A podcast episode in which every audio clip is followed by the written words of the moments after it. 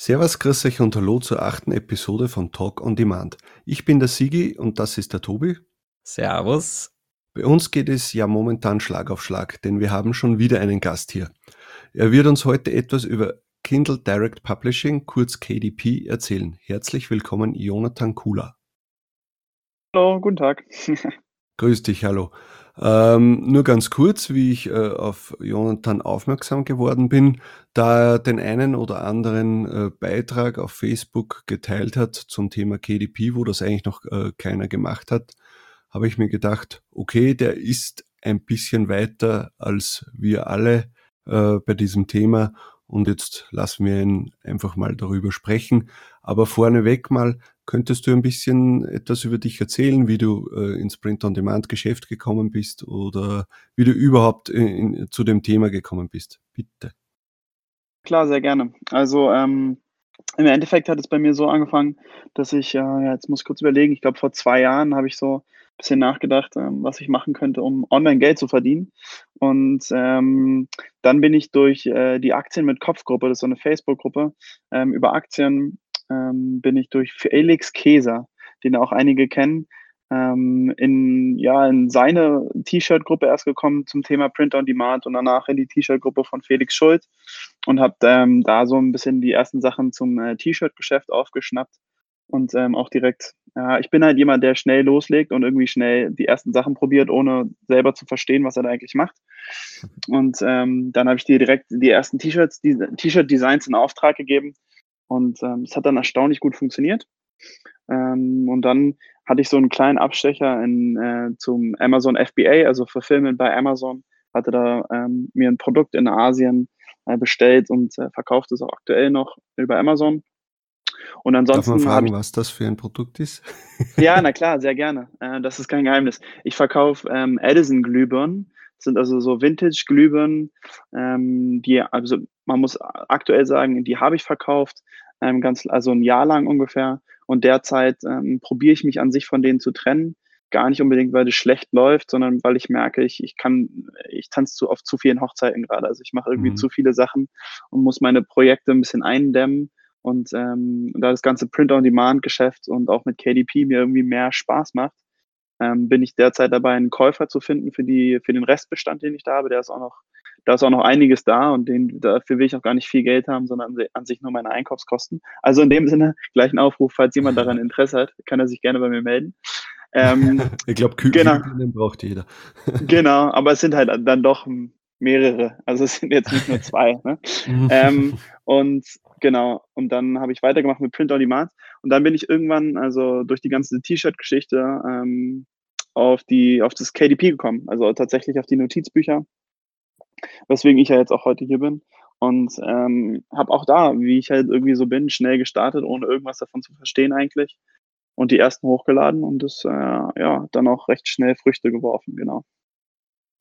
Sehr cool, sehr cool. Ja, und dann irgendwann hast du dich dazu entschieden, dass du das äh, auch mal mit den Mitmenschen teilst, wie du da vorgehst und hast sicher den einen oder anderen angefixt um damit zu starten. Das war ja bei mir ja auch so. Ich, ich, ich kannte KDP vom Namen her, habe das schon das eine oder andere Mal bei irgendeinem Video oder Podcast gehört, aber wusste jetzt nicht, wie soll ich starten, was kann ich machen, äh, wie funktioniert das. Und dann eben durch äh, deinen Beitrag, den du da mal geschrieben hast, äh, habe ich dann auch äh, mich ein bisschen reingefuchst und äh, ein paar hochgeladen und muss sagen, ja, es funktioniert. Ich wünschte, ich hätte es äh, mehr gemacht bis jetzt, aber ja, die Zeit fehlt halt. Wie du vorher schon gesagt hast, wenn man auf zu vielen Hochzeiten tanzt, das ist nicht gut, weil dann macht man alles nur so halbherzig und nicht ganz. Aber es ist immer im Hinterkopf und nagt äh, an mir und sagt, hey, lad noch ein paar hoch, das, das funktioniert und, und, und. Und deswegen äh, vielleicht äh, das heutige Gespräch nämlich auch als Ansporn, doch wieder das eine oder andere bei KDP hochzuladen. Ja, das ist äh, völlig richtig. Also es war irgendwie, der Beitrag, den ich damals gemacht habe, war für mich auch nochmal so ein Startschuss, war so November, Dezember letztes Jahr, mhm. war für mich auch nochmal so ein Startschuss, ähm, das Ganze irgendwie ambitionierter zu betreiben.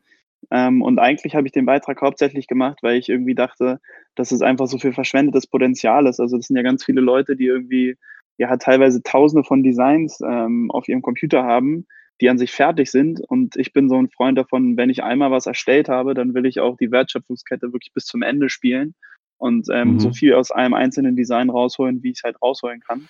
Ähm, und genau, wollte den Leuten mit dem Beitrag eigentlich nur zeigen, wie schnell sie so ein Design eigentlich wiederverwerten können, ohne großen Zeitaufwand. Ähm, dafür aber meiner Meinung nach mit recht großem Ertrag. Genau.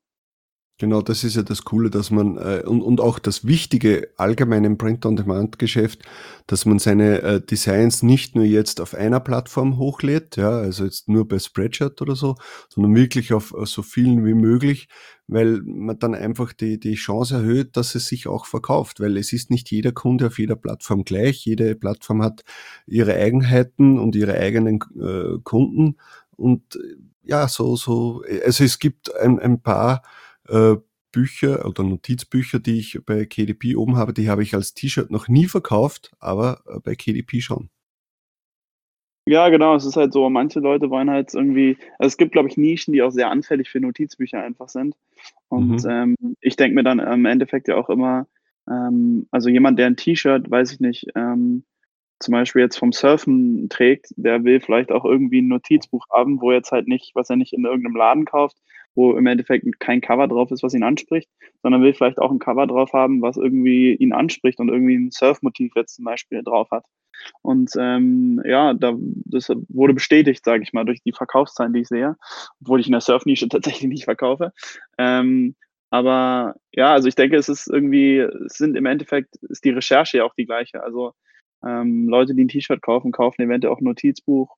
Ähm, insofern ja, also ich denke, ja. wie gesagt, das ist einfach nur ein konsequentes zu Ende spielen der Wertschöpfungskette.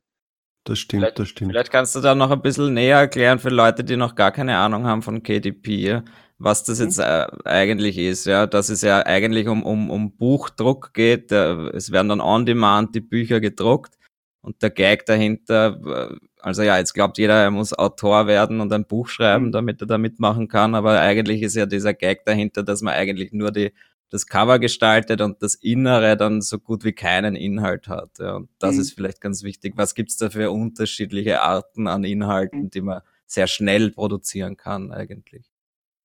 Klar, also ähm, jeder, der mich kennt, der weiß, dass ich Schreiben hasse wie sonst was. Also es mag, macht mir gar keinen Spaß. Insofern wäre ich wirklich der Letzte, der irgendwie als Autor wahrscheinlich sein Geld verdienen würde. Mhm. Ähm, nee, was, man muss sich das vor, so vorstellen, dass ähm, ansonsten laden wir alle auf Plattformen hoch und äh, wenn jemand das T-Shirt bestellt mit meinem Design drauf, dann wird es gedruckt.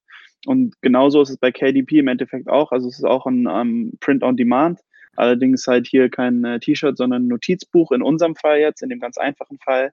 Das wäre dann ein sogenanntes No-Content-Book, weil im, im Endeffekt ja kein Inhalt drin ist. Also was ich häufig mache und was ich auch empfehle zum Start, weil es halt der einfachste Start ist zur Wiederverwertung, ist, ähm, dass man tatsächlich einfach linierte Seiten nimmt, die man ähm, dann irgendwie ja, hochlädt bei KDP.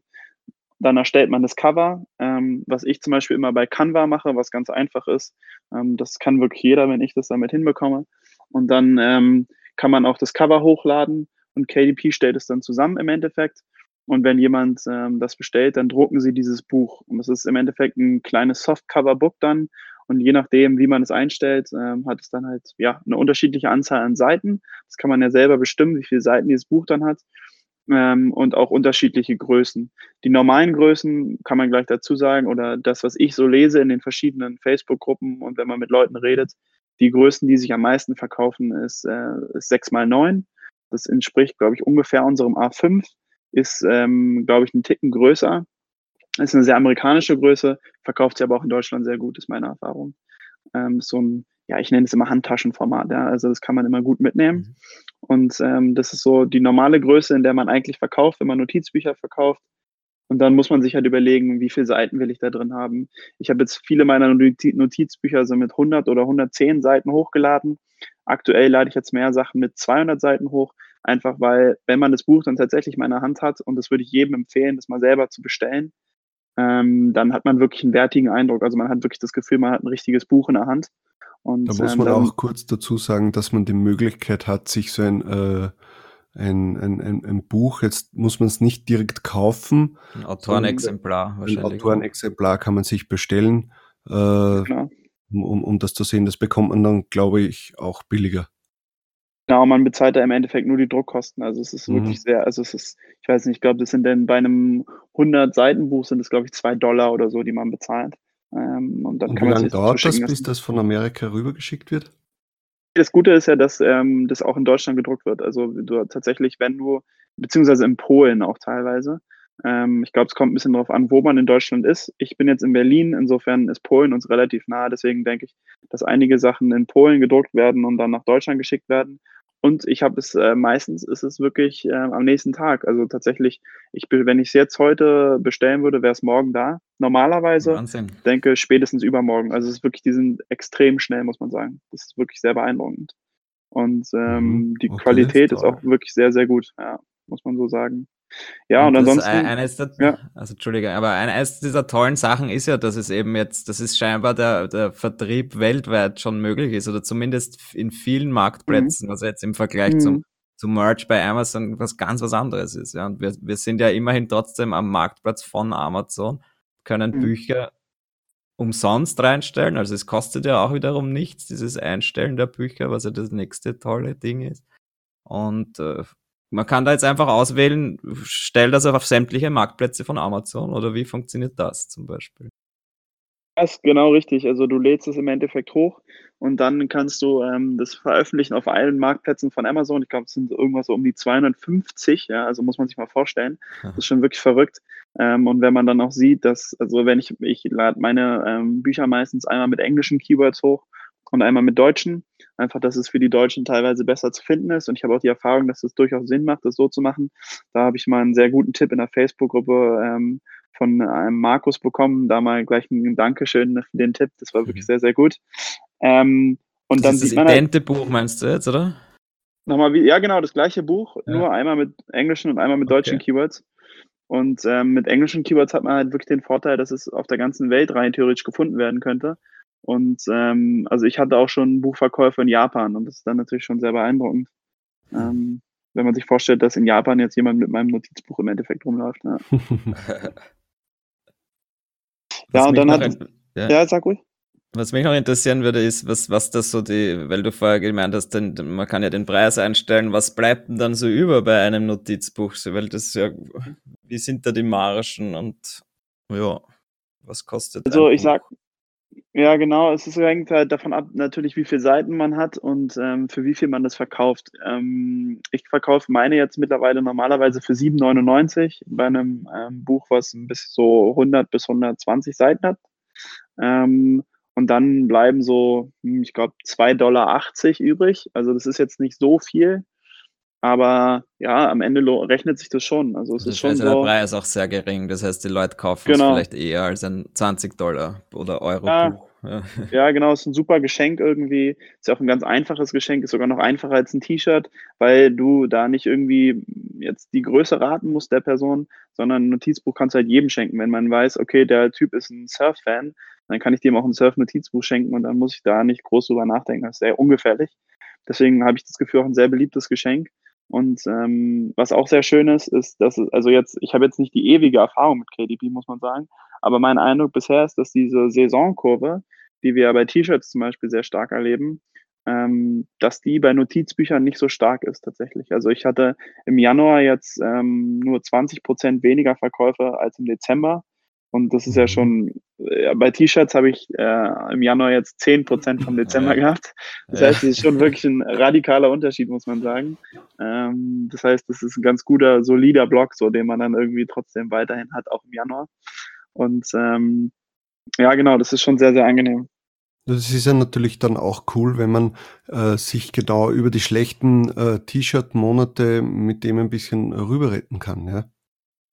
Ja, genau. Also es gibt einem total Sicherheit irgendwie. Ne? Ich habe das Gefühl, dass äh, gerade vielleicht auch der Januar einfach für Notizbücher sehr, sehr gut ist, weil Leute irgendwie den Januar ja häufig nutzen, so für so einen Fresh Start und irgendwie sagen, okay, äh, ab jetzt starte ich richtig durch, bringe Struktur in mein Leben und ordne und fange an, mir To-Dos aufzuschreiben. Und da ist ein Notizbuch natürlich, ähm, ja, greifen halt viele als erstes dazu, ja. Das ist wirklich ein sehr interessantes Thema.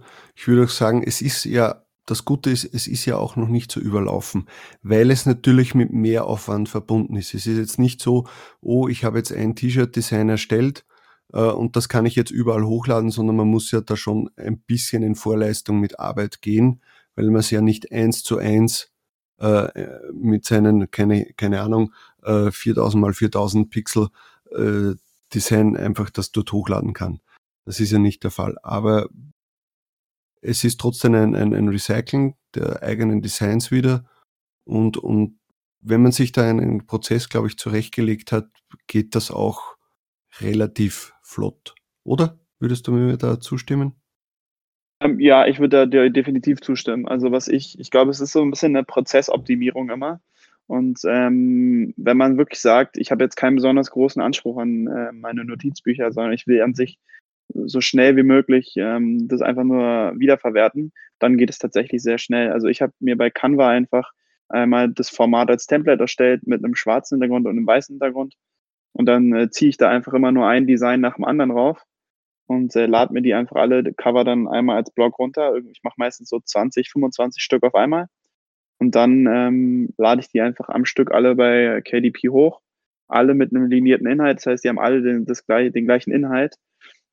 Und ähm, wenn man, äh, wenn man das gut hinbekommt, natürlich auch alle in einer Nische, weil dann die Keywords auch immer die gleichen sind. Das heißt, da muss ich nur den Titel des Buches ändern, halt je nach, mhm. je nach Motiv, was ich drauf habe.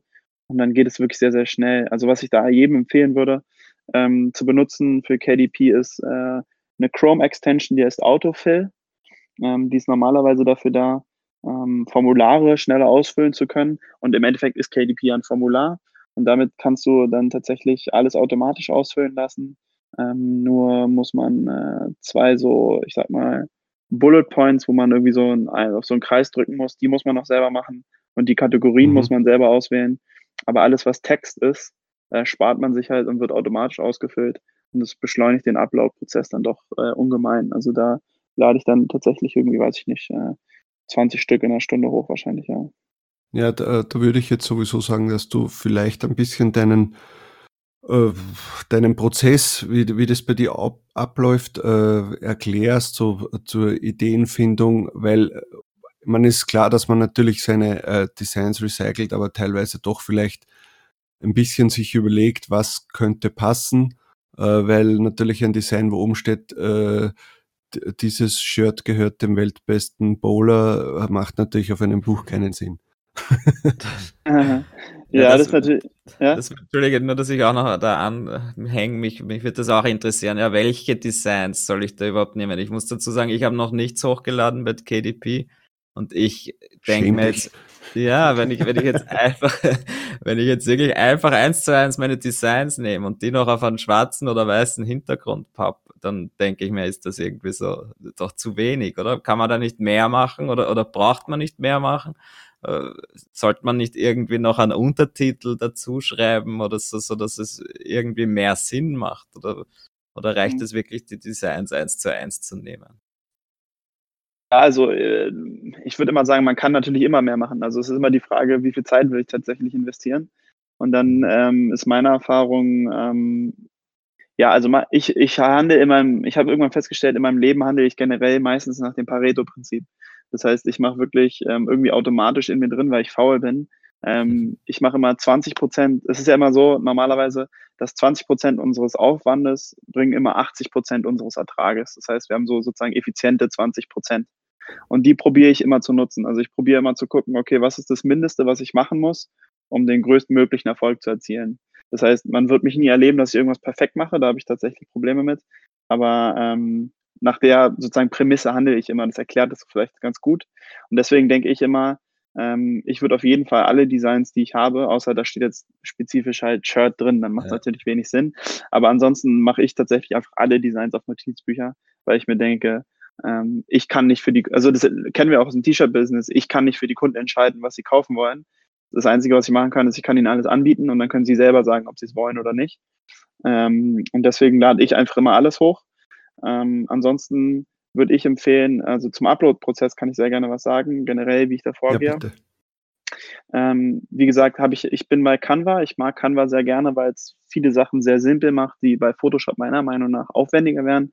Ich bin jetzt aber auch kein Photoshop-Experte, das heißt, ich brauche sowieso länger für alles. Ähm, und bei Canva habe ich auch nur einen kostenlosen Account, das heißt, da braucht man nichts bezahlen. Und dann habe ich mir ein Template erstellt, ähm, für das Cover. Was da wichtig ist, ist, man könnte ja jetzt denken, weil wir sechs, ähm, genau sechs mal neun äh, Zoll Bücher verkaufen, mhm. dass ich auch wirklich ähm, mir ein Template erstelle, was sechs mal neun Zoll groß ist. Da ist nur das Problem, dass das dann immer verpixelt sein wird, wenn ich das so bei Canva erstelle. Das heißt, ähm, ich kann euch gleich die richtige Zahl sagen, die ihr benutzt für 6 mal 9. Wenn ihr euch ein Template erstellt, macht ihr das auf 1875 mal 2775 Pixel. Das ist genau die richtige Größe, da müsst ihr nichts mehr dran ändern, wenn man das einmal sich so einstellt. Das ist dann für den kompletten Buchrücken.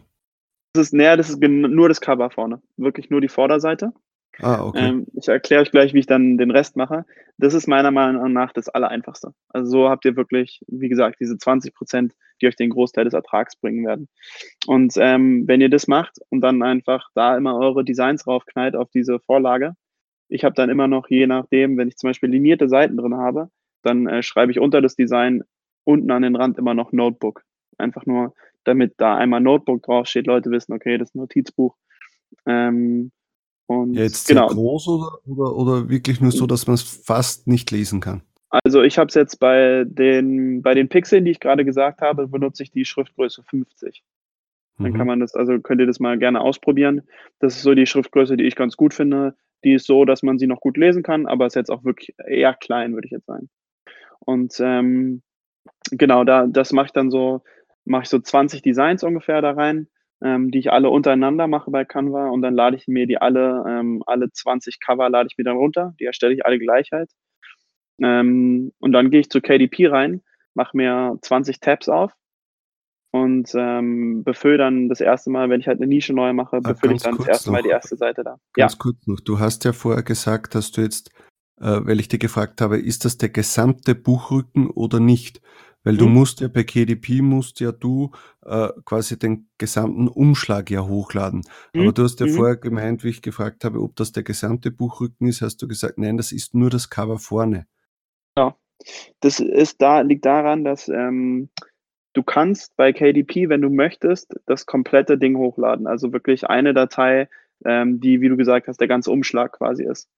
Ich habe mich ähm, bei, meinem, bei meinen normalen Notizbüchern habe ich mich dagegen entschieden, das so zu machen, weil es mir zu umständlich ist. Ich will da auf dem Rücken soll eh nichts drauf sein und auf der Rückseite soll ja, auch nichts drauf sein. Wie den, den Rücken dann schwarz, wenn, Ge wenn, wenn ich den äh, Hintergrund schwarz möchte? Genau, du machst einfach, was du dann machst, ist, dass du nicht die komplette Datei hochlädst, sondern ähm, du kannst den äh, KDB Cover Creator benutzen. Das ist ah, eigentlich, ah, okay. äh, und da kannst du dann, wenn du den startest, dann wählst du die äh, Datei aus, die du als also Cover gemacht hast. Und dann kannst du den Rest sozusagen, dann siehst du auch alles auf einmal, dann legt er dein Cover auch genau an die Stelle, wo die Vorderseite sein sollte. Und ähm, den Rest kannst du dann bestimmen, ob der schwarz ist, ob der Text ist oder nicht. Und ähm, so mache ich mir das also dann alles zurecht, sozusagen, dass auf dem Buchrücken und äh, der Rückseite nichts drauf ist und einfach alles auch andere auch schwarz ist. Und dann ist es sozusagen ein komplettes schwarzes Heft. Mhm. Könnte man in diesem äh, Cover Designer, der in KDP ähm, äh, drinnen ist, könnte man da auch den öffnen und dann quasi dort seine äh, T-Shirt-Grafik reinladen und die dann dort platzieren? Ähm, das müsste rein theoretisch auch funktionieren. Ich bin ehrlich, ich habe es noch nie probiert. Ich habe die Cover immer ähm, einzeln erstellt. Ich habe sie nie probiert, sozusagen in den Cover Creator direkt reinzuziehen und dann da alles zu machen. Das könnte durchaus funktionieren. Also müsste man mal ausprobieren, das weiß ich ehrlich gesagt auch nicht. Das ist eine gute Frage, okay, das könnte gut sein. Auch interessant, weil dann äh, entfällt mir nämlich zum Beispiel, also ich, ich habe so, ich habe mir irgendwann mal ein, eine Datei erstellt, die das kom der, der, der, also der komplette Buchrücken ist, also äh, der, der Umschlag. Mhm.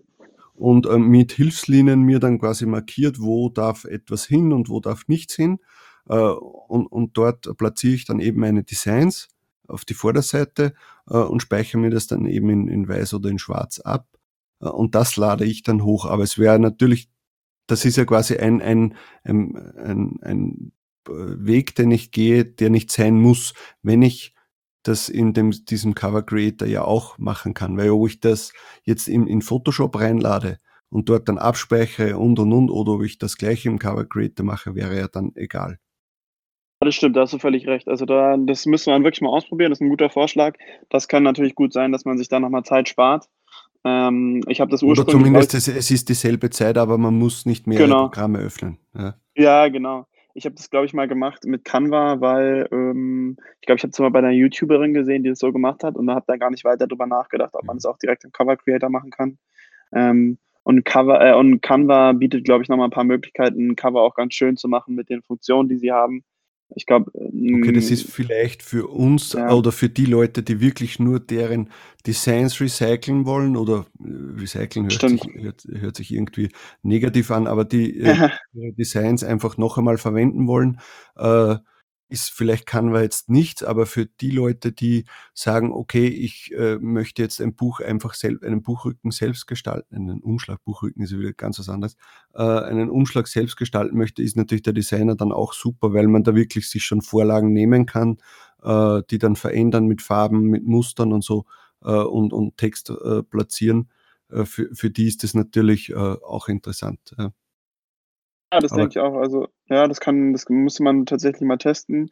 Ähm, ist 'ne sehr interessante Idee. Ich weiß halt nicht, ob, ähm, der Cover Creator mit diesen Dateien umgehen kann, aber kann gut sein, ja. Also, ich kann mir das durchaus vorstellen. Müsste man wirklich mal probieren. Mhm.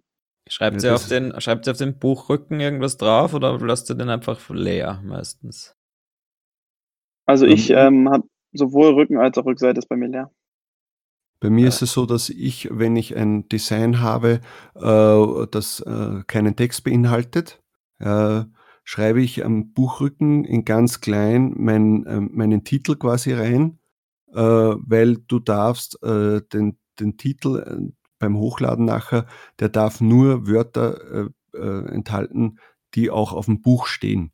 Das heißt, wenn du jetzt äh, ein, einen Umschlag hast, wo nur ein Bild oben ist, ohne Text, dann, dann könntest du gar nicht hochladen, weil, weil äh, KDP sagt, hey, da ist kein Text und den Titel, den du angegeben hast, der passt nicht. Ja?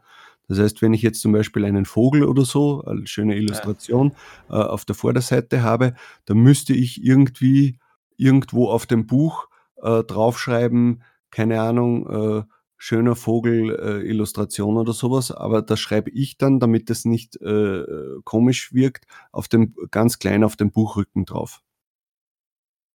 Ja, genau. Also, das ist das ist ja auch tatsächlich da das ist so 'n bisschen, ähm, tricky bei KDP, dass sie das halt verhindern, dass du den Titel tatsächlich nur für das benutzen kannst, was wirklich auf dem Buch draufsteht, auf dem Buchrücken draufsteht oder hinten auf der Rückseite. Ähm, deswegen unter anderem deswegen schreibe ich auch immer Notebook unter die Grafiken, damit ich zumindest das in meinen Titel packen kann. Ähm, ich mache es 'n bisschen anders als Sigi. Wenn ich so 'ne, ähm, Illustration drauf hätte, dann, äh, beschreibe ich die einfach im Subtitle dann. Weil wenn man sich später, ähm, das anschaut, wie das bei Amazon rausgegeben wird, da wird zwischen dem, äh, Titel und dem Subtitle kommt, glaube ich, nur 'n Doppelpunkt oder so. Insofern ist es oder 'n Bindestrich oder es ich glaube, es geht sogar fließend ineinander über. Insofern, ähm, Ah, packe ich das okay. dann einfach immer alles in den Subtitle und so kommt man auch drum rum. Ähm, eine gute Nachricht habe ich schon mal. Ich habe das grade weil da bin ich dann neugierig. Ich habe es grad mal nebenbei ausprobiert, ob man das machen kann. Also, man kann tatsächlich die Grafik einfach in den Cover Creator ziehen. Es geht, äh, tatsächlich ersta cool. es geht erstaunlich gut. Also, auch meine Arbeit das geht sogar noch schneller. Habe ich auch was gelernt gleich wieder. Sehr gut. Ja, für das ist ja Talk on Demand da, ja, damit wir Genau. alle damit wir alle profitieren. Schön, wenn es direkt live passiert. Ja, genau. Ja, genau. Ähm Also, das ähm, das erleichtert das Ganze dann natürlich noch mal, ja. Das ist natürlich jetzt super. Äh, ja, jetzt haben wir quasi ja, wir sind eigentlich noch immer beim beim Upload-Prozess hängen Genau. geblieben. Mhm. Das heißt, wir haben jetzt den Titel mal, äh, erklärt, was was verwendet werden muss. Das ist wahrscheinlich das war für mich zum Beispiel am Anfang ein Problem, weil ich nicht verstanden habe, warum meine Bücher nicht freigegeben werden, ja? Mhm. Also, wie gesagt, ganz wichtig, Titel, äh, den man verwendet bei KDP, muss irgendwo am Buchumschlag draufstehen, ja? Dann, äh, muss man ein ein wie wie heißt das das zweite? Nicht Subtitle. Brands?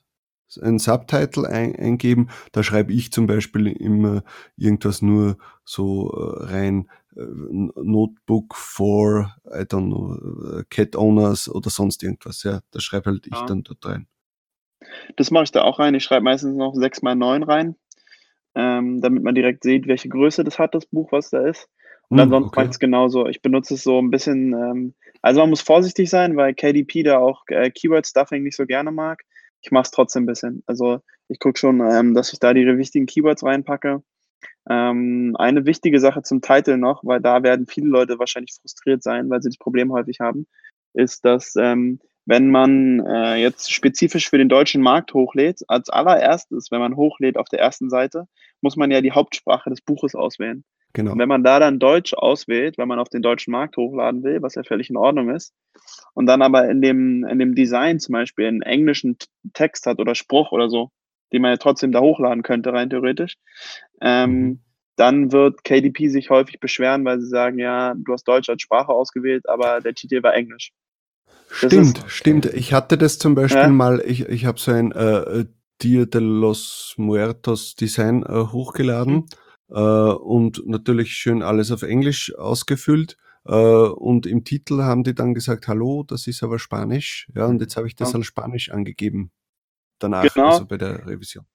Das kannst du machen. Was äh, meine Erfahrung ist, man muss nur penetrant genug sein. Also ähm, wenn du das gemacht, wenn du, wenn es einmal zurückkommt, einfach resubmitten. Also nochmal nichts ändern, einfach nochmal einreichen zur Review mhm. und spätestens eigentlich beim dritten Mal winken sie es durch. Ich habe das Gefühl, dass, ähm, weil es macht ja rein theoretisch schon Sinn. Also ich finde, es macht Sinn, trotzdem das als Deutsch zu deklarieren, nur weil es auf dem Titel was Englisches steht, es ist ja kein englisches Buch.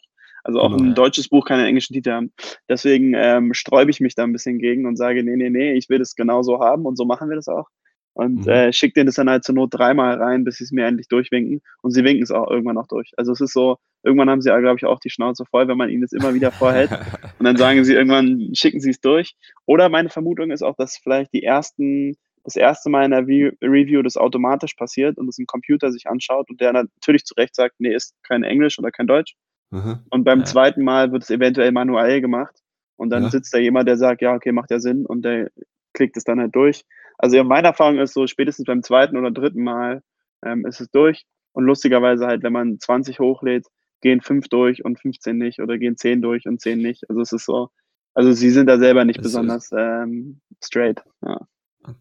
Es hört sich aber so an, als wenn sie bei weitem nicht so streng wären wie jetzt beim Merch, dass man da Angst haben muss, äh, eine Rejection oder so zu kriegen, wenn, wenn du das einfach öfters probierst. Wie, wie, ist, wie wird denn das gehandhabt? Oder auch auch markenrechtliche Sachen, wie, wie, wie, wie sehr muss man da aufpassen und alles Keywords checken? Mhm. Ist das so wie beim Merch oder besser? Also ich, äh, muss ich ehrlich sagen, habe ich an sich keine Erfahrung mit. Ähm, mhm. Also es ist nicht so, dass ich irgendwas bisher hochgeladen habe, glaube ich, was da problematisch wäre. Oder wenn, dann habe ich es nicht mitbekommen. Dann scheinen sie sehr locker zu sein auf jeden Fall. Aber ähm, ich habe vom Gefühl her eher das Gefühl, dass es lockerer ist ein bisschen ähm, weil es natürlich auch nicht so anfällig dafür ist, weil es wird jetzt, ja gut, es gibt wahrscheinlich auch Leute, die Gucci-Notizbücher äh, hochladen wollen, aber ja. ähm, es ist halt nicht ganz so krass wie beim T-Shirt-Geschäft. Gleichzeitig ist es natürlich auch noch nicht so voll, deswegen müssen sie vielleicht auch noch nicht so strikt sein. Aber was bei KDP ja der Vorteil ist, ist, ähm, was man bei NBA nicht hat. Bei KDP hat man, äh, wie von Amazon sonst gewohnt, auch die Backend-Keywords. Das heißt, ich kann hinten auf der ersten Seite auch äh, Keywords eingeben, die nirgendwo gezeigt werden, die wirklich nur für den Suchalgorithmus da sind. Und ähm, mhm. normalerweise. Da kann man, dann, auch, da kann man dann vielleicht auch ein bisschen mehr sich Genau, trauen. genau, da kann man normalerweise ähm, ein bisschen unvorsichtiger vorgehen, sage ich mal. Also ich will mhm. jetzt äh, keinen ermutigen, irgendwas einzugeben, was natürlich äh, fahrlässig wäre. Aber ich denke, da kann man eher mal ein bisschen testen, auf jeden Fall, ohne dass man ähm, direkt ähm, irgendwie auf die Straße sagen, fliegt. Tobias und ich distanzieren uns von dieser Aussage. ich rufe hier niemanden dazu auf. Ich sage nur, es geht, vielleicht. Ich habe ich hab keine Erfahrung, was sowas angeht. Nein, ich habe tatsächlich, ich weiß es wirklich nicht, aber ich wäre da ein bisschen, glaube ich, befreiter und hätte da nicht so große Angst. Ähm, ansonsten ist es auch so, dass ich da noch nie, also sowas wie Rejections gibt es, glaube ich, ehrlich gesagt nicht.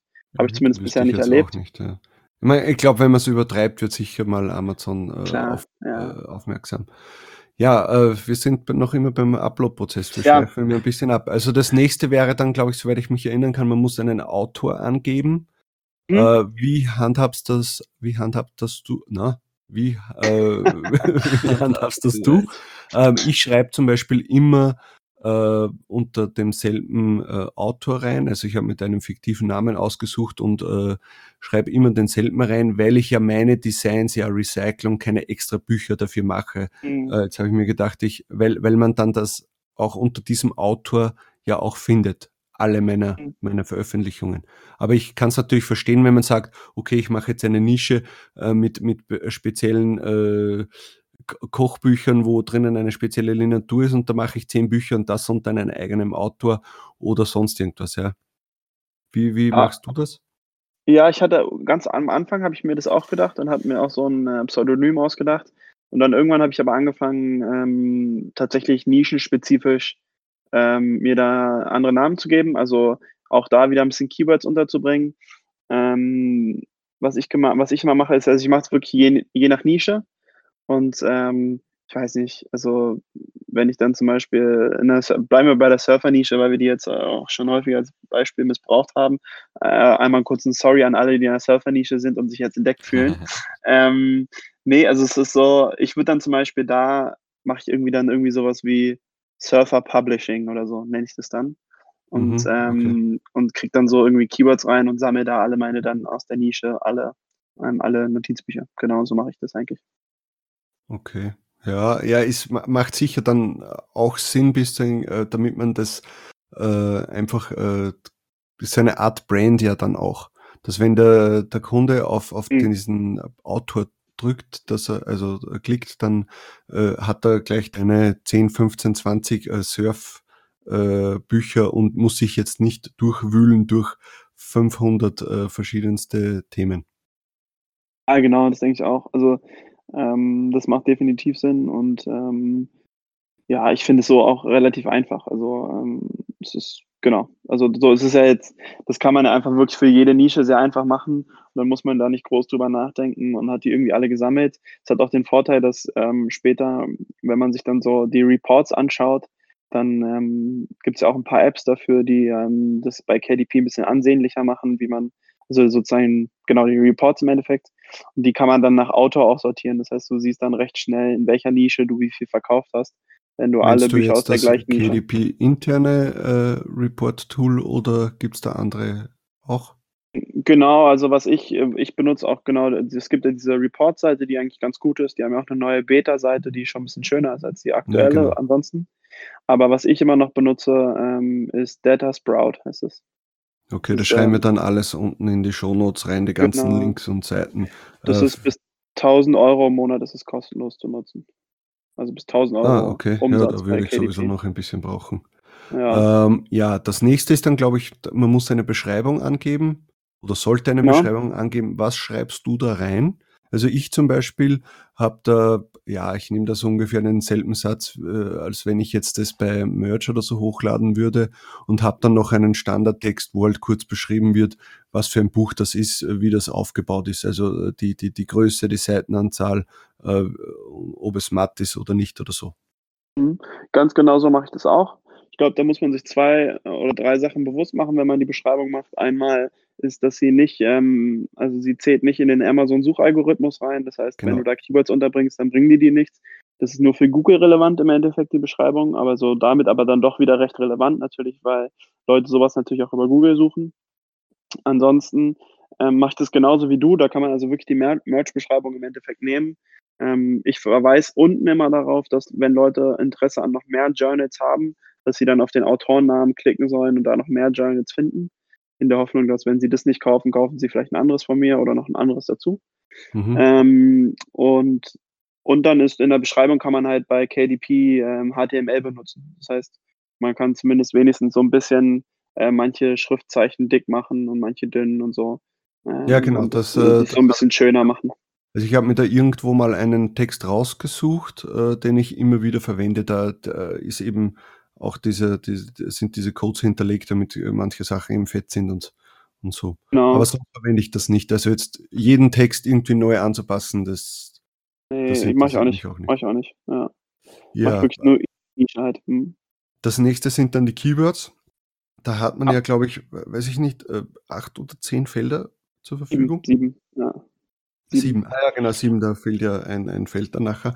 Ähm, wie würdest du jetzt sagen, äh, sollte man da seine Keywords wählen? Äh, nur Einzelwörter? Also es bringt, soweit ich weiß, nichts, wenn man jetzt äh, einfach die Zeile vollstopft und äh, äh, äh, Beistriche zwischen den Wörtern macht, sondern es muss schon irgendwie Sinn ergeben, glaube ich, dass es einzelne Wörter sind in jedes Feld oder zumindest Wortphrasen. Ja? Mhm. Also ähm, ich habe angefangen damit, dass ich tatsächlich in jedes Feld nur ein Longtail-Keyword reingemacht habe. Ähm, also zum Beispiel ähm, Notizbuch für Surfer, Mädchen und Jungs oder sowas, ja. Wäre jetzt zum Beispiel ein sehr langes Keyword. Ähm, das hatte ich am Anfang gemacht und dann ähm, hatte ich auch da den Hinweis von Markus, den ich vorhin schon erwähnt hatte, ähm, bekommen, dass man das ruhig voll machen kann. Und ähm, seitdem mache ich das tatsächlich auch. Also ich, ähm, da mache ich wirklich Keyword-Spamming im Endeffekt und ich knall da tatsächlich alles voll. Also ich gucke, dass ich Wie da möglichst. gehen da in, in, in einen? Ich glaube, ich glaube, es sind 50 pro Zeile, die man hat. Pro Zeile. Das, das, heißt, äh, trennst du die dann mit, mit äh, Beistrich oder nicht? Ich mache einfach wirklich nur ähm, eins nach dem anderen. Also so kenne ich das tatsächlich auch von Amazon FBA damals, dass das egal ist, dass Amazon ähm, diese, diese Wörter einzeln benutzt und sich die dann so zusammenbaut, wie sie halt in den Suchergebnissen auch, also wie sie bei, wie der Kunde sie eingibt. Also ähm, dass dann auch in Worten wirklich nur einmal vorkommen muss. Da habe ich jetzt allerdings auch tatsächlich mich jetzt nicht in der Tiefe gehend mit beschäftigt bisher. Das heißt, da mhm. gibt es bestimmt Leute, die da mehr Ahnung von haben und das besser, ähm, das besser oder geschickter machen oder anderes sagen würden. Das kann, kann sehr gut sein. Ähm, ich fahre mit, bisher mit der Strategie ganz gut, muss ich sagen aber ist jetzt bestimmt nicht der heilige Gral. Also da gibt es bestimmt noch irgendwie bessere Wege, vielleicht das zu machen, mhm. wie ich das mache. Aber du, würdest ich, jetzt, ja. aber du würdest jetzt sagen, dass du jetzt äh, nicht gemerkt hättest, dass du dadurch einen Nachteil hättest bei den Verkäufen, genau bei diesen äh, Büchern, wo du äh, Keyword-Stuffing betrieben hast. Nee, ist eher, ich habe das Gefühl, es ist eher besser. Also seitdem ich die so hochlade, habe ich das Gefühl, verkaufe ich mehr. Aber das ist jetzt, also das kann, also dafür habe ich nicht genug Zahlen, sozusagen, mit denen man das auswerten könnte. Das heißt, das mhm. kann ich nicht jetzt mit Sicherheit sagen. Aber meine Erfahrung damit ist an sich bisher recht gut. Insofern, äh, bis jetzt nicht jemand mir belegt, dass es anders besser ist, würde ich das jetzt tendenziell erstmal nicht ändern. Mhm, ähm, mhm. genau. Und sonst ist es da halt die Keyword-Recherche ja ähnlich wie bei MBA. Das Schöne ist, ich muss nicht wie bei MBA sonst äh, Sätze daraus formen, sondern kann es tatsächlich einfach Wort für Wort halt eingeben, was ich persönlich ganz angenehm finde, weil die Kreativarbeit dadurch ein bisschen wegfällt. Ähm, und da mache ich einfach, da gucke ich einfach wirklich bei den Bestsellern in der jeweiligen Nische, was haben die so für Keywords im Titel und im Subtitle. Und okay. ansonsten benutzt der Keyword Tool IO auch äh, dafür. Ist, ja. das, ist das äh, muss man ja bezahlen, oder? Ja, das, ähm, das bezahle ich, aber beziehungsweise man, um Suchergebnisse, also um tatsächliche Suchvolumen zu bekommen, muss man das bezahlen. Aber ohne Such Suchvolumen geht es auch kostenlos. Und ich habe es einfach immer ohne Suchvolumen benutzt. Ähm, Was heißt das mit Suchvolumen? Dass du na, da, genau, also, Ergebnisse bekommst, oder wie? Nee, was Keyword Tour IO kannst du auch so kostenlos benutzen. Dann siehst du genau, ähm, nach was die Leute suchen. Aber du siehst halt nicht, wie viele Leute im Monat danach tatsächlich suchen. Und ah, okay. du, siehst, du siehst nur insgesamt alle Keywords, aber du sie, sie sind halt nicht geordnet nach ähm, am meisten gesucht bis am wenigsten gesucht. Mhm, ähm, mhm. das bekommst du halt erst, wenn du dafür bezahlst. Aber ich habe halt einfach immer alle genommen, die dir angezeigt wurden. Und dann ist mir auch egal, welches davon jetzt am meisten gesucht wurde. Weil wenn ich und sowieso alle benutze. Und klingt das ja auch gut, finde ich. Genau, genau, ich richtig, ja. Und das, ja. da suchst du dann zum Beispiel nach deiner Nische und fügst Notizbuch hinzu oder wie, wie recherchierst ja, genau. du das? Also ich gucke ja. dann, ähm, also ich gucke dann als erstes dann zum Beispiel nach ähm, Surfing-Notizbuch oder Surfing-Buch und gucke da, was da so kommt da kommt meistens nicht so viel, weil wenn du Surfing-Buch eingibst, dann bist du meistens schon, dann ist, das ist schon sozusagen das Longtail-Keyword quasi, weil das ist ja. spezifischer werden die Leute meistens dann nicht mehr. Aber ähm, was ich dann mache, ist, dass ich einfach nur Surfen eingebe oder Surfing und da kriegst du dann durch eine ewige Liste und ähm, durch die gehe ich dann durch und suche mir die Keywords raus, wo ich denke, okay, die machen Sinn. Zum Beispiel, wenn jetzt jemand, weiß ich nicht, Surfing-Schuhe gibt es, glaube ich, auch, oder? Keine Ahnung. Wenn du sowas halt kaufst, ja, dann denkst du, ja, dann hast du, dann hast du bestimmt auch Interesse an einem Notizbuch so vielleicht. Das heißt, wenn du nach Schuhen suchst, dann kann, kann ich dir auch das Notizbuch zeigen und vielleicht kaufst du es ja mit.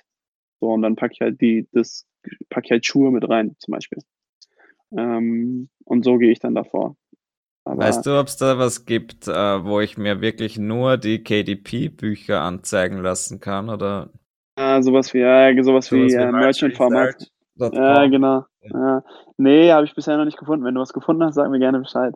Also es ist so, ähm, ja, ich habe mir schon überlegt, sowas selber zu basteln, habe ich schon auch ja. einmal.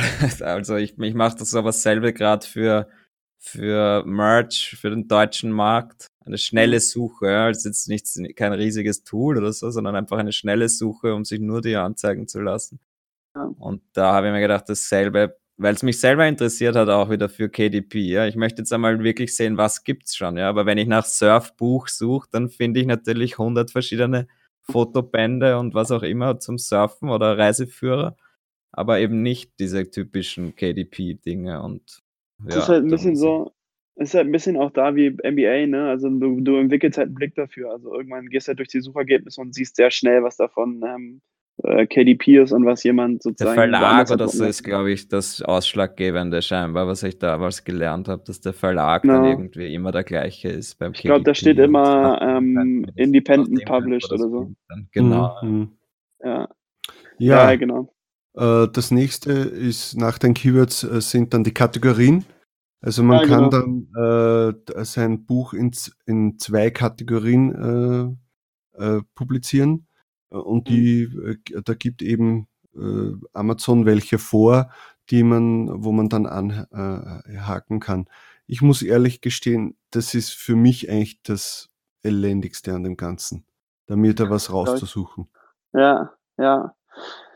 Ja, das ist, kann tatsächlich äh, ziemlich nervig sein, muss man sagen. Ähm, äh, bei mir ist es mittlerweile immer ganz gut gegangen eigentlich so. Also ich habe dann nicht viel Zeit damit verschwendet. Aber ich suche dann halt beim Surfen gehe ich dann halt und suche halt nach Surfen da drin. Also da wirst du eine Kategorie Surfen finden, bestimmt. Und dann packst du das mhm. da rein und dann packst du das halt irgendwie noch, weiß ich nicht, in äh, Büro und Ordnung oder so.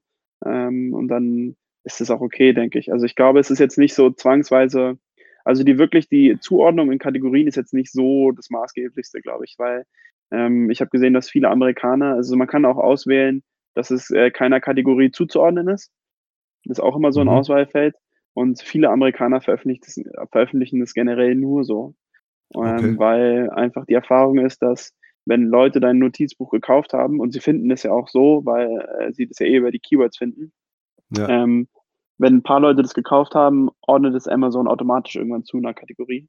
Ich, ähm, ich habe sogar mal gehört, dass ja äh, alleine durch deine Keywords ja Amazon das auch mhm. schon eben dann wo zuordnet. Äh, mhm. wenn du jetzt zum Beispiel äh, keine Kategorie angibst, aber oben irgendwo Surfing hast äh, und es aber eine Kategorie Surfing gibt, dass das dann Amazon automatisch da reingibt. Ja, genau. Also das passiert, genau. Es gibt auch Kategorien, die kannst du gar nicht auswählen. Ähm, da kann Amazon dich nur automatisch zuordnen. Ähm, entweder halt über Keywords oder über Käufe, die dann im Endeffekt irgendwie entstehen. Insofern, da würde ich immer einfach schauen, ähm, dass ich Sachen finde, die halbwegs passen, wo es halt nicht völlig falsch ist. Und dann ist das, glaube ich, in Ordnung. Und ansonsten schiebt Amazon sowieso selber hin und her. Mhm. Insofern, da würde ich mich jetzt nicht verrückt machen mit. Das ist, glaube ich, da ist die Zeit nicht gut investiert. Also ähm, da sollte man ja, eher schnell. Ich glaube, da hat man in dieser Zeit schon äh, zwei andere hochgeladen und. Genau, ja, ja. genau. Voll, ja. Also, okay, das nächste ist dann, der nächste Punkt ist dann ganz wichtig. Äh, man muss angeben, ob äh, der Content, den man hier hochlädt, äh, für Kinder ist, also für Leute mhm. über oder unter 18 Jahren. Also das ist, glaube ich, ein Thema, da sollte man sich nicht spielen, so wie immer bei Amazon, wenn man irgendetwas mit äh, Schimpfwörtern, Alkohol, Drogen, äh, sexuelle Inhalte oder Nacktheit oder sowas hat, also immer wahrscheinlich auf äh, Ja klicken, dass das ein, ein, ein über 18 ist. Also da würde ich mich jetzt nicht spielen mit Amazon. Was sagst du? Mhm. Also, ähm, ja, wenn man auf jeden Fall kein Risiko eingehen will, sollte man das wahrscheinlich wirklich so machen. Ich bin generell so ein bisschen, ähm, ich habe, ja, ich gehe bei sowas immer eher zu viel Risiko ein als zu wenig wahrscheinlich. Ähm, insofern, ich würde, glaube ich, immer sagen, nee, kann auch, können auch alle unter 18 sehen. Ich habe mal gehört, dass man das nur anklicken soll, wenn man wirklich, wie du schon gesagt hast, irgendwie so pornografische Inhalte hat oder Sachen, die halt wirklich so ganz eindeutig sind. Und äh, wenn man irgendwie nur ähm, so Ausdrücke auf seinem Cover hat oder sonst was, dass das dann noch nicht da reinzählt. Aber da habe ich halt keine Erfahrung, deswegen kann ich da auch nicht wirklich was empfehlen. Meine Sachen, die ich hochgeladen habe bisher, die waren immer ähm, völlig unproblematisch. Insofern kam ich noch nie in eine Situation, wo ich ernsthaft darüber nachdenken musste. Aber wenn man auf der sicheren Seite mhm. sein will, hast du wahrscheinlich recht, dann lieber genauso angeben, denke ich auch, ja. Okay.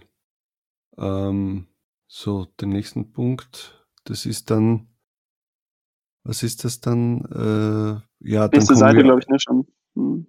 äh, dann kommen wir eigentlich eh schon so ziemlich zum Hochladen der einzelnen Dateien. Also man muss ja das dann äh, in zwei Varianten hochladen. Einmal den, äh, den Innenteil des Buches, also die Lineatur oder was auch immer da man dann, oder den Text quasi. Mhm. und dann nochmal zusätzlich eben das Cover. Und wenn man das dann hochgeladen hat, dann muss man eine Überprüfung machen. Quasi dann lädt das äh, KDP hoch äh, und zeigt dir eine Vorschau am Bildschirm, wo man das sich nochmal anschauen kann, wie das jetzt aussieht, ob, ob man eh das richtige, äh, die richtige Pfeile erwischt hat und und und. Und dann muss man das auch äh, quasi bestätigen. Mhm. Ähm, genau. Äh, ja, und das ist eigentlich etwas, das kann teilweise von 30 Sekunden bis 10 Minuten dauern, bis, ja, bis, bis die Vorschau erstellt wird. Also ich habe ja. da wirklich schon teilweise 15 Minuten gewartet, äh, obwohl eigentlich dasselbe Buch, in, in, wo der Hintergrund weiß war, schon längst fertig war, aber das in Schwarz dann plötzlich äh, so lange gedauert hat. Also das ist manchmal komisch. Ja, ja, ich kenne ich kenn das. Also, äh, das ist ja auch sehr lustig, was äh, KDP da reinschreibt, dass man sich ein Sandwich machen soll, das noch ein bisschen dauert und dass man sich jetzt den zweiten Kaffee holen soll und so. Das haben sie schon schön gemacht. Ähm, ich hatte auch tatsächlich schon Zeiten, wo es ewig dauert. Ich habe das Gefühl, es hängt sehr stark damit zusammen, wie viel Uhr es gerade in Amerika ist, weil je nachdem laden da viele Leute hoch oder nicht. Mhm. Ähm, meine, also mein Tipp ist, ich würde mich da gar nicht irre machen. Was ich immer mache, ist, wie vorhin gesagt, ich lade mir dann halt irgendwie 20 Cover runter und dann, oder nee, normalerweise mache ich mehr, meistens lade ich 30 runter und mache dann 15 auf einmal immer. Und dann äh, mache ich genauso, wie du gesagt hast, ähm, alles fertig. Äh, klick auf Preview und dann dauert es eine Weile, bis er das sozusagen, wie du gesagt hast, dann ist ja diese Verarbeitung. Und während die ersten 15 alle in dieser Preview sind und da verarbeitet werden müssen, mache ich halt dieses Browserfenster einfach klein, mache mir ein neues auf und lade einfach die nächsten 15 hoch. Und wenn die dann in der Preview sind, dann sind die anderen so weit, dass ich sie eigentlich alle durchchecken kann. Insofern, mhm, ähm, mhm, da okay. würde ich einfach aufpassen, dass man nicht dann da sitzt, tatsächlich die 15 oder 30 Minuten, weil es ja verlorene Zeit. Also da habe ich ganz früh angefangen, einfach in der Zeit, während die ähm, da verarbeitet werden, was anderes zu machen. Ja, da lade ich einfach die nächsten direkt hoch. Ja, genau so mache ich das auch. Also jetzt nicht mit 15, weil so viel, aber zumindest immer so eines fertig machen, äh, dann auf Preview schicken äh, und dann das nächste weitermachen. Genau. Also, äh, genau. Ja, das ist also da kann man sich wirklich schön äh, einen, einen Ablauf äh, zurechtlegen, damit, damit man äh, nicht zu viel Stillstand hat. Also das ist halt eben, das, weil dieser Stillstand kann eben sehr lange dauern. Mhm, äh, genau. Ja, und wenn man das dann eben äh, bestätigt hat, dann äh, kommt es noch zur letzten Seite, glaube ich, wo man dann eben äh, nochmal den Preis festlegt. Äh, und ja, da, also wie gesagt, du hast gemeint, du gibst dann so in Amerika für Amerika 7,99 Dollar ein für ein No-Content-Book oder Low-Content-Book. Äh, veränderst du die Preise für die anderen Länder auch? Also ich mache in ähm, Europa auch mal 7,99 ähm, und Japan, pf, ja, keine Ahnung, also da mache ich immer so, da kann man ja, man kann ja so anklicken, dass äh, ganz oben gibt man ja den ersten Preis ein, auf dem die anderen basieren sollen. Mhm. Dann lasse ich einfach den japanischen Preis, mache ich immer eine runde Nummer draus und sage mhm. einfach, äh, der soll darauf basieren. Und ähm, das ist dann, also so wenig, wie man da verkauft, ist dann auch relativ unrelevant eigentlich, was man da für einen Preis eingibt. Ansonsten ähm, passe ich die Preise schon ein bisschen an. Natürlich, in dem Moment, wo das Buch dicker wird, die Druckkosten höher sind, geht natürlich der Preis nach oben, das ist ja selbstverständlich. Aber ich passe tatsächlich auch ähm, auf bestimmte Nischen an. Also ich habe bestimmte Nischen, okay. wo ich ähm, die auf Hobbys abzielen, von mir aus gesehen, wo ich denke, okay, das sind Leute, die haben Geld, ganz einfach. Mhm. Und äh, da mache ich das Buch einfach ein bisschen teurer. Ähm, und die verkaufen sich auch. Also okay. ich denke immer ähm, so ein bisschen, man kann schon, wenn man jetzt eine Nische hat, also ich weiß nicht, sagen wir mal äh, Tennis, ja. Okay, das ist, das ich bin ja wirklich, also ich will jetzt nicht alle Leute pauschalisieren und sagen, alle Leute, die Tennis spielen, haben Geld. Aber die Tendenz ist schon eher so, dass jemand, der Tennis spielt, in der Tendenz wahrscheinlich ein bisschen mehr Geld hat als jemand, weiß ich nicht, der jetzt Tischtennis spielt. Genau, super, danke, ja genau. Ähm, und dann denke ich halt so, ja super, denn kann, da kann ich einen Euro teurer sein. So, das mache ich einen Euro teurer.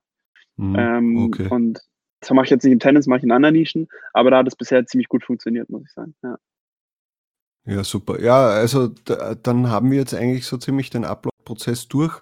Äh, dann muss man noch auf äh, Abschicken drücken und dann circa 24 Stunden warten, mal mehr, ja. mal weniger, äh, bis äh, Amazon das freigegeben hat.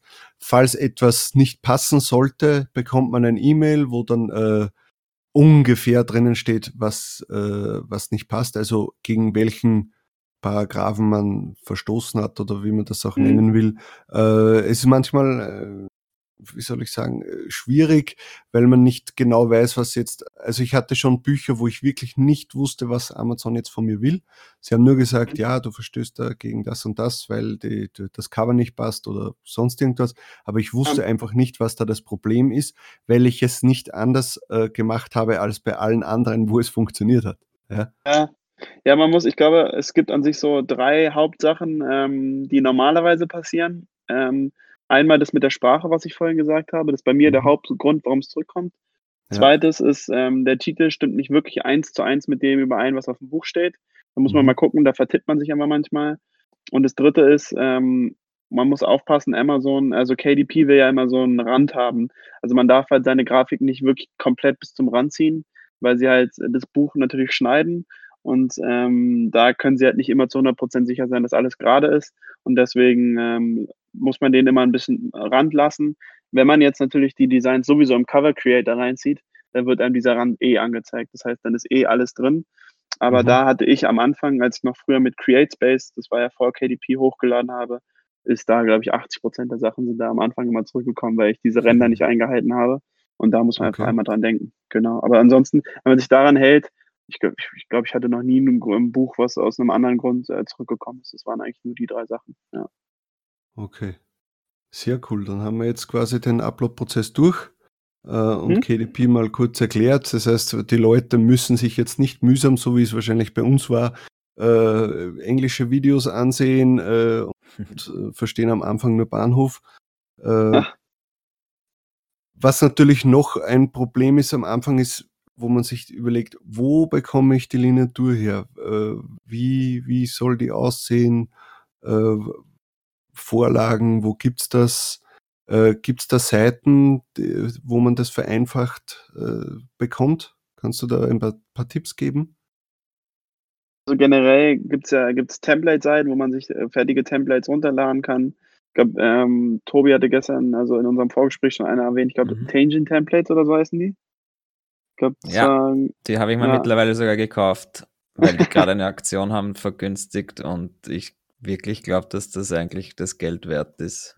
Da ja. kriegst du quasi derzeit 50 verschiedene Innen-Templates von äh, liniert, kariert, punktiert, über, über Noten, äh, Linien, über Schreibhilfen, Kalligrafie. Also alles das, was ich ja vorher gemeint habe, ja, dass es jetzt nicht nur ein reines Notizbuch ist, das mhm. eigentlich nur Zeilen hat, sondern man ja viel mehr damit machen kann. Ja, Rezeptbuch und solche Sachen. Ja.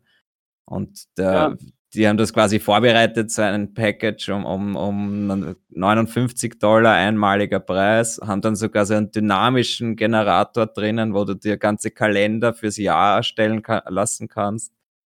Und ja. das ist halt schon interessant, ja, weil ich glaube halt, dass es reines Notizbuch ist sicher eine gute Sache, aber wenn du dann so dich so diversifizieren kannst oder halt spezieller gehen kannst mit, mit solchen Sachen, hast du ja auch gestern erzählt, dass du eigentlich eines der erfolgreicheren Büchern ist ja nicht ein No-Content-Buch, sondern ein Low-Content-Buch. Also vielleicht kannst du da auch noch was dazu sagen, in welche Richtung das zumindest geht. Jetzt musst du ja nicht verraten, ja. was es ist, aber in welche Richtung. Ja. Ja, na klar, also genau, da hast du ja völlig recht. Also ähm, ich mache mittlerweile mehr Low-Content, das heißt im Endeffekt, ich probiere irgendwelche Inhalte zu schaffen, dass Leute was ausfüllen, aber nicht komplett nur linierte Seiten haben. Das heißt, es sind häufig Journals, ähm, wo Leute irgendwelche Fragen beantworten können. Und äh, wie Tobi schon gesagt hat, ähm, mein äh, erfolgreichstes Buch bisher war ein Low-Content-Buch. Das war in der Fitness-Nische, so viel kann ich auf jeden Fall sagen. Ähm, und es lief natürlich ja zum Ende letzten Jahres und jetzt Anfang des Jahres sehr, sehr gut, weil das natürlich die Fitnesszeit schlechthin ist. Und äh, da habe ich den Leuten ein bisschen was an die Hand gegeben fürs Jahr und das äh, kam sehr, sehr gut an. Das war nicht viel Arbeit für mich, aber hat mir ganz guten Umsatz gebracht. Und ähm, insofern diese Low-Content-Sachen machen mir persönlich auch einfach sehr, sehr viel Spaß, wirklich zu überlegen, was wollen Leute tatsächlich ausfüllen, wie kann man das irgendwie cool designen, dass es gut aussieht auch und ansprechend ist für Leute. Und ähm, die Templates, denke Genau. ich, sind da sehr, sehr gut für den Einstieg. Also wenn man da jetzt nicht so Lust hat, sich sowas immer irgendwie von 0 auf 100 irgendwie selber zu bauen, dann ist es natürlich sehr gut. Ähm, ich habe irgendwie dann doch am Ende alles selber gebaut und ich hatte mir einmal Templates gekauft, aber die habe ich nie benutzt und habe irgendwie wirklich Mhm. nur meine eigenen Sachen gebaut, weil das irgendwie optisch manche Sachen nicht so ansprechend fand ähm, und irgendwie meine eigenen Sachen cooler fand und deswegen habe ich immer sehr, alles selber mit Canva gebaut. Ja. Ja, das ist ja das Gute auch irgendwie, dass man ja doch alles selber machen kann. Also man braucht eigentlich genau 0 Euro in die Hand nehmen und kann das starten. Ja, es gibt alle Tools, die man braucht. Gratis. ja, völlig richtig. Ja. Ja, total. Wenn man sich ein bisschen helfen will, dann nimmt man Geld in die Hand, ja. Aber ja, weil jetzt, wenn ich mir jetzt dieses Template-Package um 50 Dollar kaufe, ja, was, was ich mir für Stunden erspare, vielleicht, um jetzt einen Kalender selber vorzubauen, dann Mhm. ist mir das halt wert, ja, diese einmaligen Kosten. Aber ja, wenn, es geht natürlich auch gratis und gerade jetzt, ich glaube eben, dass wenn man anfängt, also mein erstes Notizbuch, also mein erstes Buch, das ich jetzt hochladen werde, möglichst bald nach unserem Gespräch halt. Das, das wird halt einfach ein, ein simples, leeres Notizbuch, beziehungsweise halt zumindest mit den Zeilen und oder kariert. Ich weiß es ja nicht, was da besser geht. Kannst du da irgendwas vielleicht dazu sagen, wenn ich jetzt mein erstes hochlade? Lieber liniert oder kariert oder? Also ich habe ich hab bisher tatsächlich in dem Fall nur äh, liniert hochgeladen. Ich habe selber kariert, habe ich nur in einer einzelnen Nische äh, Bücher Mhm. hochgeladen, ähm, die das auch ganz gut läuft, aber also wirklich breit gestreut habe ich bisher nur liniert. Ich habe aus Amerika gehört, dass ähm, so dieses Dot Grid, also mit Punkten, dass das wohl sehr, Mhm. sehr beliebt ist in Amerika. Das heißt, ähm, das würde ich definitiv mal ausprobieren, wenn man die Möglichkeit dazu hat. Mhm. Ähm, ich glaube, dass es auf jeden Fall sehr erfolgsversprechend ist, aber wirklich, wie gesagt, meine größten Erfahrungen beziehen sich eigentlich nur auf liniert. Ja, also Ja, ich kann auch sagen, äh, dass ich bis jetzt eigentlich nur linierte hochgeladen habe. Ich habe zwar auch Vorlagen für kariert und auch äh, punktiert, aber ich habe auch nur liniert genommen. Äh, ja, das, ich glaube, wenn man dann skalieren möchte, dann kann man jedes Buch in allen Varianten hochladen. Äh, Ja. Aber ja, muss man Genau. schauen. Und für den Start hast du jetzt angeboten, Jonathan, dass, dass du anbietest äh, für unsere Hörer quasi zum Download ein, ein Template liniert und ein Template kariert. Zum, äh, dass man quasi, dass sich dann die Leute runterladen können in den Show Notes bei uns auf der Website, um einfach den Einstieg zu erleichtern, oder? Genau, ja, genau. Das ist, ähm, ich denke, das ist ganz ein, das ist ganz angenehm. Dann hat man erstmal die ersten linierten Seiten und kommt irgendwie mal schneller ins Starten und kann auch irgendwie schneller sehen, dass, dass es funktioniert. Und dann, ähm, wenn man da die ersten mal hochgeladen hat, dann äh, ist auch die Motivation mehr da, irgendwie selber nochmal zu schauen, was kann ich eigentlich noch für Inhalte machen. Genau. Super, vielen Dank. Das kann man sich jetzt dann runterladen unter talkondemand.at slash 08 für die achte Episode. Ja, äh, ich denke mal, äh, wir sind jetzt durch mit dem, mit dem Thema KDP. Mhm. Ähm, wir haben jetzt fast eine, ich glaube, wir haben sogar eine Stunde jetzt voll. Äh, war ein sehr, sehr, sehr nettes Gespräch. Äh, wenn, wenn es wieder mal was Neues gibt zum Thema KDP oder vielleicht du wieder irgendwo äh, weiter voraus bist als die anderen, äh, würde es uns freuen, wenn du wiederkommen würdest. Äh, ich sage schon mal Danke. Danke euch, ja, sehr gerne. Es hat mir total viel Spaß gemacht. Ich fühle mich, hatte ich euch ja gestern schon gesagt, ich fühle mich sehr geehrt, äh, Mhm. dass ihr mich angefragt habt. Äh, ich, ich hätte nicht gedacht, dass ich äh, jemand bin, der da äh, irgendwie irgendwas mitbringt, aber das ist doch schön, dass wir irgendwie zusammengefunden haben. Es hat mir sehr viel Spaß gemacht. Ja, super. Ja. Ähm, ich werde mich auf jeden Fall melden mit meinem ersten Buch, bevor ich es hochlade. Dann kannst du mir vielleicht noch ein paar Tipps geben, was ich falsch gemacht habe. Na klar, sehr gerne, sehr gerne. Super. So, das war's dann mit der achten Episode. Äh, Ich wünsche euch allen noch einen schönen Tag oder Abend oder Nacht oder wenn, wann ihr immer das euch anhört. Vergesst nicht zu abonnieren, vielleicht auch mal einen Kommentar dazulassen. Äh, Ciao. Ciao, bis dann.